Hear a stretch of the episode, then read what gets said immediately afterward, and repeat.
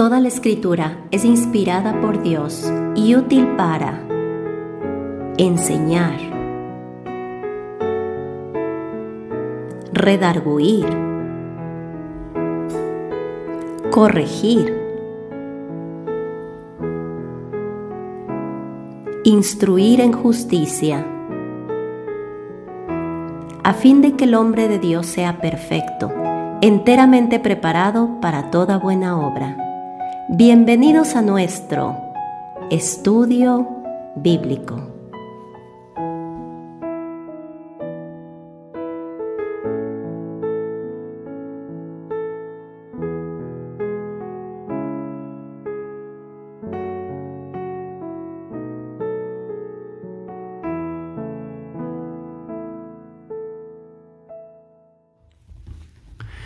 Bienvenidos a nuestro estudio de hoy. Hoy estaremos compartiendo nuevamente la epístola a los Romanos, capítulo 4. Y vamos a pedir a Dios que nos guíe por medio de una oración y así comenzar nuestro estudio. Padre, te queremos agradecer esta oportunidad que nos das nuevamente de estudiar tu palabra. Pedimos tu guía, pedimos tu dirección, Señor. Y si alguna persona no te conoce y está escuchando, Padre, mueve su corazón para venir a ti. Guíanos, mi Dios, te pedimos en el nombre de Jesús. Amén. Pues llegamos entonces a Romanos capítulo 4, y en esta nueva sección de la epístola, el apóstol Pablo nos va a ilustrar lo que antes nos explicó.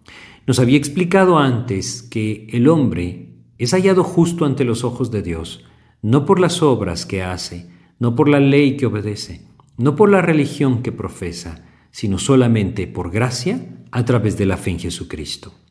Y habíamos visto que esta justicia que Dios da al hombre a través de la fe en Jesucristo no es algo nuevo, no es algo que el apóstol Pablo estaba inventando ahora en el Nuevo Testamento, es algo de lo cual tanto los profetas como la ley daban testimonio.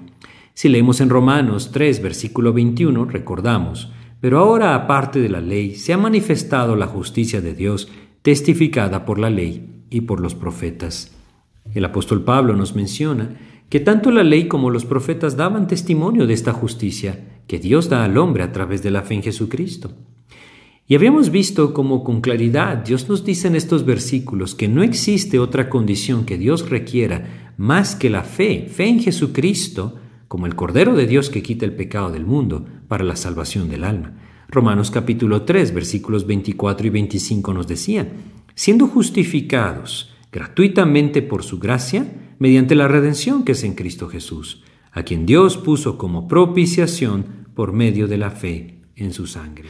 Después de haber explicado que el hombre es pecador y está bajo el juicio de Dios, Pablo ha explicado la justicia de Dios por medio de la redención de Cristo. Ha dicho todo esto y entonces ha llegado a una conclusión.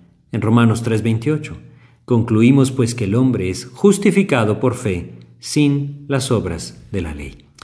El hombre no puede ser justificado por las obras de la ley, debe venir a los pies de su Redentor, de su Salvador, aquel, aquel quien ofreció el pago en la cruz para que nosotros pudiéramos ser perdonados.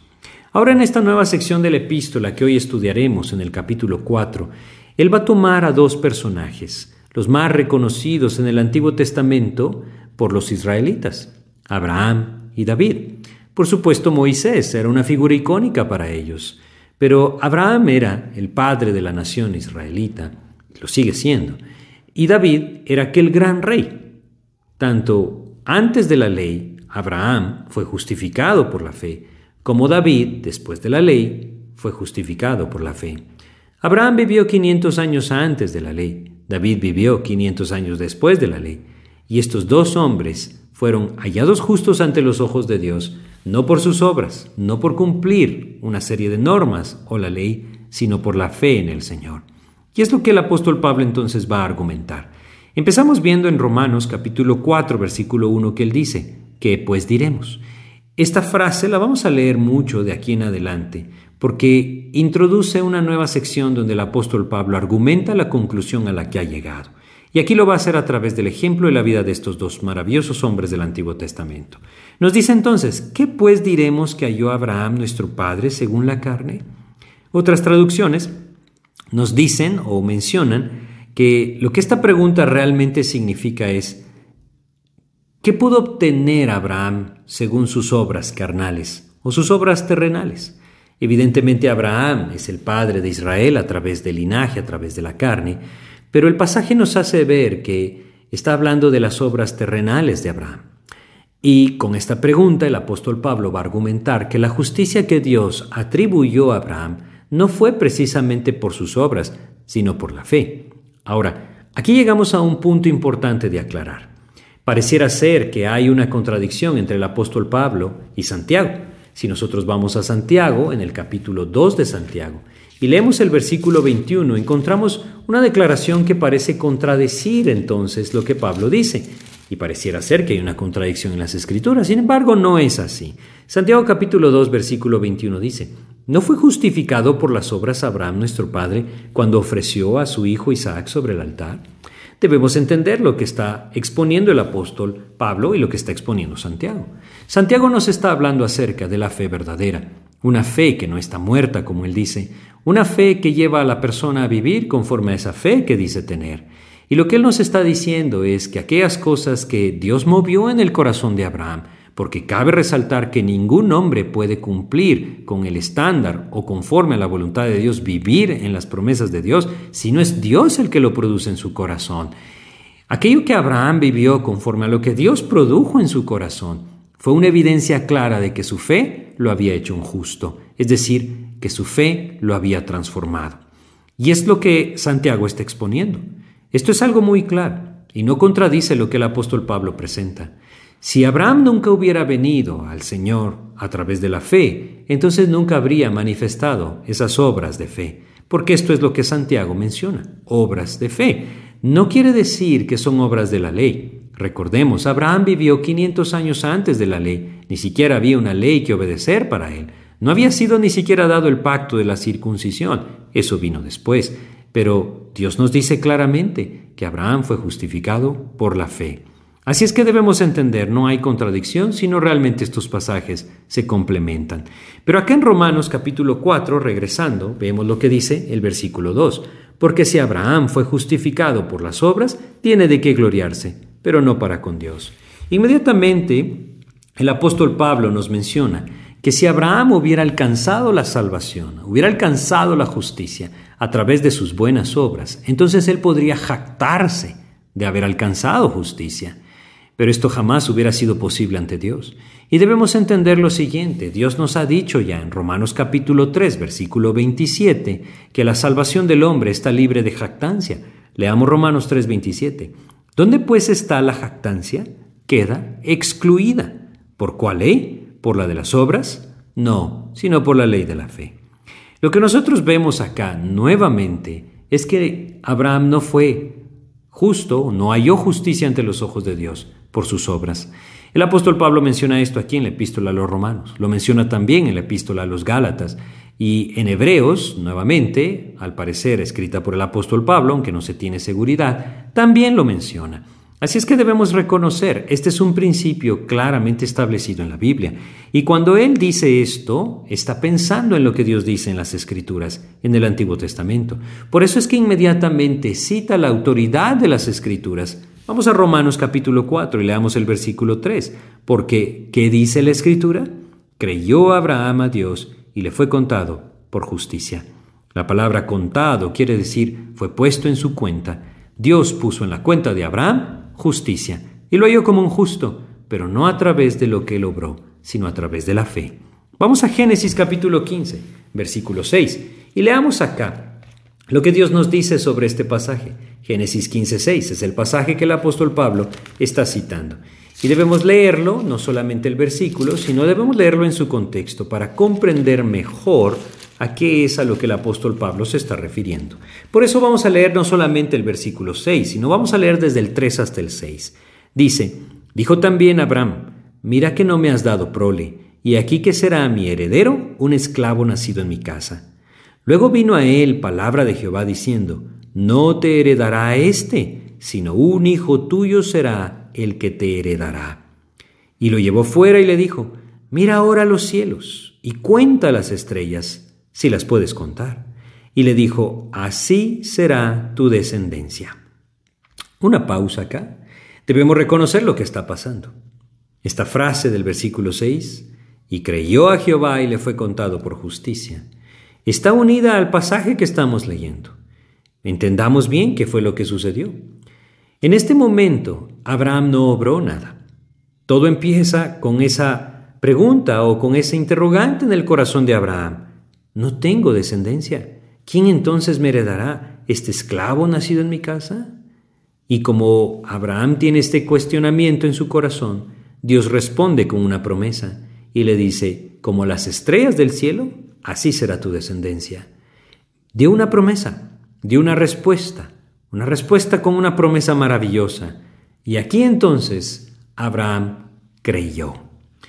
Él no pudo haber obrado, obrado nada. En este momento Abraham no obró absolutamente nada, ya que no tenía nada que hacer para apropiar o para hacer realidad esa promesa.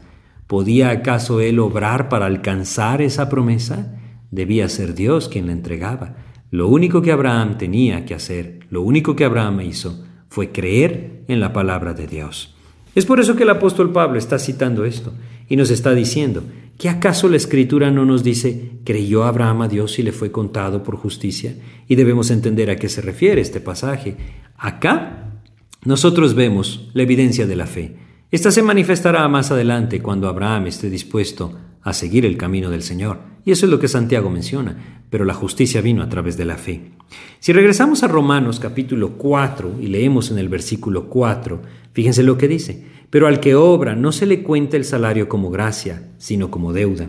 En este versículo el apóstol Pablo está tomando el ejemplo de Abraham y lo está relacionando con un jornalero.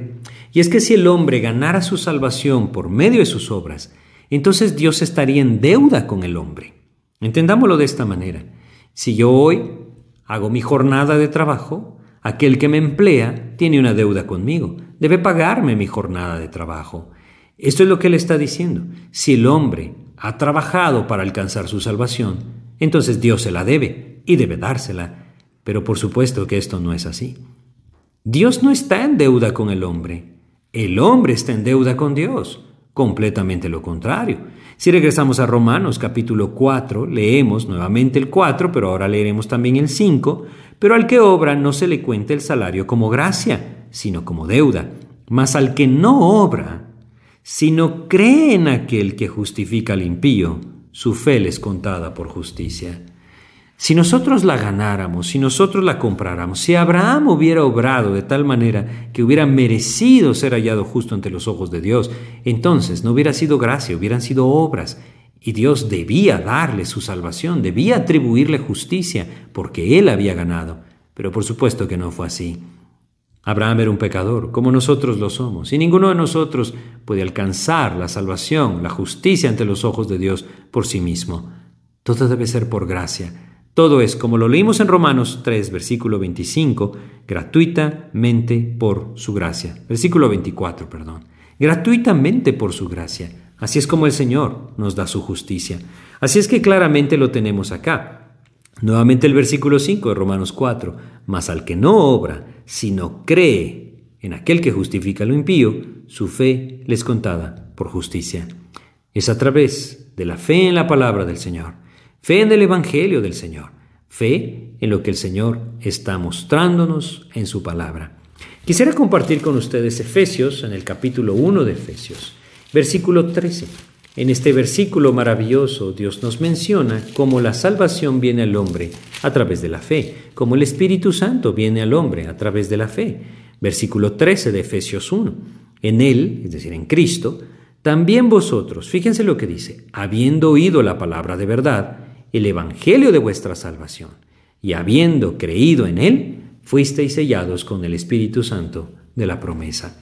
Lo que Dios dice es lo mismo que hizo con Abraham. Abraham escuchó la palabra de Dios, recibió la promesa y la apropió por fe, creyó a Dios, y entonces Dios lo vio como un justo. Nosotros tenemos una promesa maravillosa del Señor. En Cristo hay salvación. Nosotros tenemos esta clara palabra del Señor. Aquel que viene a Cristo, sus pecados le son perdonados. Si nosotros venimos a Él a través de la fe, Dios nos ve como justos. ¿No es esto maravilloso? Muy sencillo quizá podríamos decir. Bueno, le costó al Señor la sangre de su propio Hijo. No es nada sencillo. Dios actuó. Por eso es que para nosotros quizá parece de nuestro lado sencillo, pero no lo es. Él se dio a sí mismo en sacrificio por nosotros. Este es el camino de la fe, la justicia que viene a través de la fe. Y el primer ejemplo es Abraham. Él no pudo haber obrado nada, solamente escuchó la promesa del Señor y por fe la apropió. Y Dios lo vio como un justo. Pero veamos el siguiente ejemplo. El siguiente ejemplo lo tenemos en Romanos capítulo 4, versículo 6 en adelante. Como también David habla de la bienaventuranza del hombre a quien Dios atribuye justicia sin obras, diciendo, Bienaventurados aquellos cuyas iniquidades son perdonadas y cuyos pecados son cubiertos. Bienaventurado el varón a quien el Señor no inculpa de pecado. Fíjense lo que dice. Ahora está tocando ya no el ejemplo de Abraham, sino el de David. Abraham no tenía la ley. Y cualquiera podría decir, bueno, pero es que no tenía la ley para obedecerla, sin duda obedeció a la ley de su conciencia. Bueno, ya mencionamos antes que Abraham también pecaba, también era un pecador, como todos nosotros lo somos. Y el ejemplo de David nos hace entender mejor las cosas. David vivía bajo la ley, y conocemos mejor quizá la vida de David, no porque la palabra sea más extensa con David que con Abraham, simplemente porque su vida es más conocida. Y sabemos claramente que David cometió pecados, y algunos de ellos, ante los ojos de Dios y ante los ojos de los hombres, verdaderamente graves. No solamente asesinó, sino que también tomó una mujer que no le correspondía. Y no solamente esto, Faltando a la confianza de Dios, realizó un censo que no era agradable ante los ojos de Dios. Pero bueno, todo esto, por supuesto, no es para culpar a David, es para reconocer que al igual que Abraham, que al igual que nosotros, él era un pecador y que no podía alcanzar la justicia de Dios a través de las obras. Es más, creo que es evidente, el apóstol Pablo está citando el Salmo 32. Y vamos a ir al Salmo 32. Las obras de David no le salvaban, todo lo contrario, le condenaban. Este Salmo 32 es un salmo hermoso. Quisiera aprovechar para mencionarles algunas cosas. Este salmo dice en las letras pequeñas, antes del versículo 1, Salmo de David, masquil. La palabra masquil es una palabra hebrea, no fue traducida. En el libro de Daniel, esta aparece como aquellos que tienen que traer o que traen enseñanza a la población. Eso es lo que significa. Esta es una enseñanza. De tal manera que cada vez que leamos esto en los salmos, detengámonos y prestamos atención, el Señor nos está instruyendo. Y dice acá el versículo 1, Bienaventurado aquel cuya transgresión ha sido perdonada y cubierto su pecado. Versículo 2, Bienaventurado el hombre a quien Jehová no culpa de iniquidad y en cuyo espíritu no hay engaño. Qué salmo más maravilloso. Algunos salmos como este nos dan en los primeros versículos la conclusión del salmo y luego entonces empiezan a desarrollar cómo se llegó a esa conclusión. El Salmo 32, al igual que el Salmo 51, es parte de la confesión de David de su pecado. Él confiesa su pecado, aquel pecado con Betsabé. Y él empieza dándonos la conclusión de su confesión. Él dice, nuevamente, hay cuatro aspectos que debemos observar acá. Bienaventurado aquel. Ahora, esta palabra bienaventurado significa dichoso, significa feliz, significa bendecido por el Señor. Y eso es lo que Él se siente. Él tiene una bendición en su vida porque Dios lo ha perdonado. Y no precisamente por sus obras, porque sus obras son aquellas de las cuales Él está arrepentido, porque muestran claramente que Él es pecador. Y entonces dice, bienaventurado, aquel, y aquí empieza la primera, cuya transgresión ha sido perdonada. Es decir, Dios ha perdonado su pecado. Bienaventurado aquel a quien Dios le ha perdonado su pecado. ¿Cómo podemos nosotros encontrar esto en nuestras vidas? Bueno, yo creo que no es difícil entenderlo. Si nosotros vamos a Hechos capítulo 10 y leemos acá el versículo 43 de Hechos 10, recordamos lo que estos hombres entendían a través de la ley y los profetas. Hechos capítulo 10, versículo 43 nos dice, de este, es decir, de Cristo, dan testimonio todos los profetas que todos los que en él creyeren recibirán perdón de pecados por su nombre. Bienaventurado aquel cuya transgresión ha sido perdonada, cuyo pecado ha sido perdonado, cuya falta ha sido perdonada, la única forma a través de aquel que dio su vida por nosotros. La segunda cosa que el Salmo 32 menciona es, bienaventurado aquel cuyo, eh, perdón, cuya transgresión ha sido perdonada y cubierto su pecado. Esta palabra cubierto es muy similar a la palabra que es traducida expiado, ¿sí? O expiación. Cuando leíamos acerca de la propiciación, ahí en Romanos capítulo 3, versículo 24, decíamos que Él es nuestra propiciación. La palabra, muy similar también a la utilizada como expiación, significa cubrir. Y lo que debemos entender acá es que solo hay alguien que puede cubrir nuestros pecados, y ese es Jesucristo. Lo puede hacer con su sangre.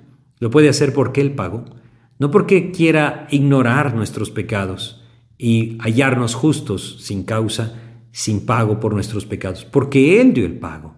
Esa es la gran razón. Dice acá nuevamente, bienaventurado aquel cuya transgresión ha sido perdonada y cubierto su pecado. La tercera cosa que menciona, bienaventurado el hombre a quien Jehová no culpa de iniquidad. Y esto es algo maravilloso porque hace referencia a que Dios ya no ve nuestros pecados. Ya no somos hallados culpables ante los ojos de Dios. Cuando nosotros venimos a Cristo, Él ya no nos culpa de pecado. Y como un expositor de la Biblia lo decía, el hombre pasa de ser un hombre culpable ante el juez a un hijo ante un padre. Cuando nosotros venimos a Cristo, somos reconciliados con Dios. Él nos ve como justos, nos hace sus hijos. Juan capítulo 1, versículo 12 nos dice, más a todos los que le recibieron, a los que creen en su nombre, les dio potestad de ser hechos hijos de Dios. Cuando el hombre viene a Cristo, la cuestión del pecado pasa a ser ya no algo que le culpa para el juicio y le condena al hombre, sino algo que el Padre trata con sus hijos.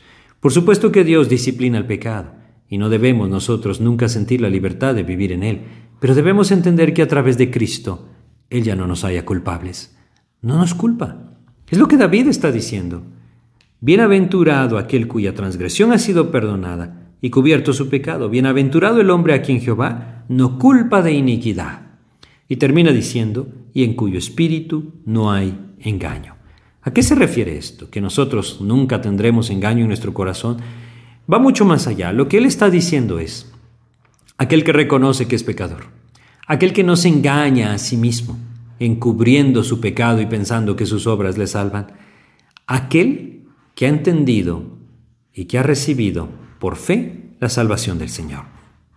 Aquel que no busca la justicia propia, entiende que no tiene ninguna, no se engaña a sí mismo nuevamente, reconoce que es pecador y necesita ser redimido. Es lo que Dios nos está diciendo acá. Este salmo es un reconocimiento claro y directo por parte de David que el hombre no se salva por sus obras, sino por la gracia y misericordia del Señor, cuando Él la derrama sobre aquel que cree en Él. En estos dos ejemplos el apóstol Pablo nos explica claramente que esa conclusión a la que llegó antes está asentada también en la ley y los profetas. Versículo 28 de Romanos 3. Concluimos pues que el hombre es justificado por fe sin las obras de la ley. Quisiera terminar haciéndoles ver que quizá alguno de nosotros está confiando en sus obras para la salvación. Quizá alguno de ustedes que me escucha tiene sus ojos puestos en la ley para salvación o en aquello que hace, considerándose a sí mismo como un justo. No debe engañarse a sí mismo. Nadie puede ser hallado justo ante los ojos de Dios si no es a través de la obra redentora de Cristo. Y la única forma de apropiarla en nuestras vidas es a través de la fe. Dios nos dice claramente en Romanos capítulo 10 que todo aquel que invocar el nombre del Señor será salvo, que nosotros necesitamos buscarle. Lo leímos en Santiago. Una fe verdadera es una fe que actúa conforme a lo que dice creer. Y no se trata solamente de profesar algo con nuestras bocas, se trata de comprender que estamos condenados y que si no venimos a Cristo y entregamos nuestras vidas, el juicio de Dios está sobre nosotros. Pero más que esto se trata de entender que Dios nos amó de tal manera que Él no quería que esto fuera así en nuestras vidas y que ese amor le llevó a dar su propia vida en la cruz para que nosotros pudiéramos ser rescatados. Si hoy nosotros anhelamos ese rescate del Señor y rendidos a Él por su amor queremos venir a sus pies, yo quiero invitarles a que le digan estas palabras en oración. Señor, hoy comprendo que yo no puedo alcanzar justicia por mis obras. Hoy comprendo que, sin importar cuánto me esfuerce, nunca podré alcanzar tu presencia por mis obras. Pero hoy, Señor, yo quiero abandonar mis obras y quiero creer en ti. Quiero creer que tú perdonas al impío por gracia, y yo quiero ese perdón. Te pido que tú me ayudes a obtenerlo, y que a través de tu gracia yo sea rescatado. Perdona mis pecados. Ya no quiero más vivir en ellos. Los entrego en tus manos. Ahora quiero caminar contigo, Señor. Tómame y hazme tuyo. Todo esto te lo pido y agradezco en el nombre de Jesús. Amén. Para terminar quisiera contarles brevemente una historia, una historia que Ironside contaba, un gran expositor de la palabra de Dios del siglo pasado. Él contaba que en una ocasión un hombre que trabajaba eh, en un lugar de contabilidad vivía con muchísimo temor en su corazón. Constantemente espiaba a quien entraba a su tienda, con mucho cuidado salía de ella cuando iba a su casa, evitaba siempre encontrarse con la policía y con el ejército. En una ocasión una persona se dio cuenta de esto y empezó a chantajearlo. Se enteró de su secreto y empezó a pedirle dinero para no contar su secreto. Este hombre había renunciado, había desertado realmente del ejército de Inglaterra y vivía con un gran temor de ser atrapado y llevado a la fuerza para ser juzgado. Este hombre que había descubierto su secreto lo chantajeaba. Hasta que un día este hombre que había desertado del ejército leí en un periódico que el ejército estaba entregando perdón por gracia. Estaba absolviendo a aquellos que habían desertado simplemente con que ellos confesaran haberlo hecho. Escribió una carta pidiendo ser absuelto y recibió la respuesta. Fue absuelto de su delito. En ese mismo momento él se pudo liberar. Y cuando aquel que lo extorsionaba llegó, él le dijo, puedes contarle mi secreto a quien quieras, ahora soy inocente.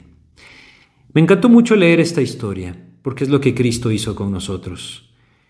Él nos ha dado perdón por gracia, y con tan solo nosotros venir a Él, confesando nuestro pecado y poniendo nuestra fe en el Señor, somos absueltos, somos pecadores redimidos, y la gracia del Señor ha cubierto nuestro pecado. Espero que este estudio haya sido de bendición. Que Dios les bendiga.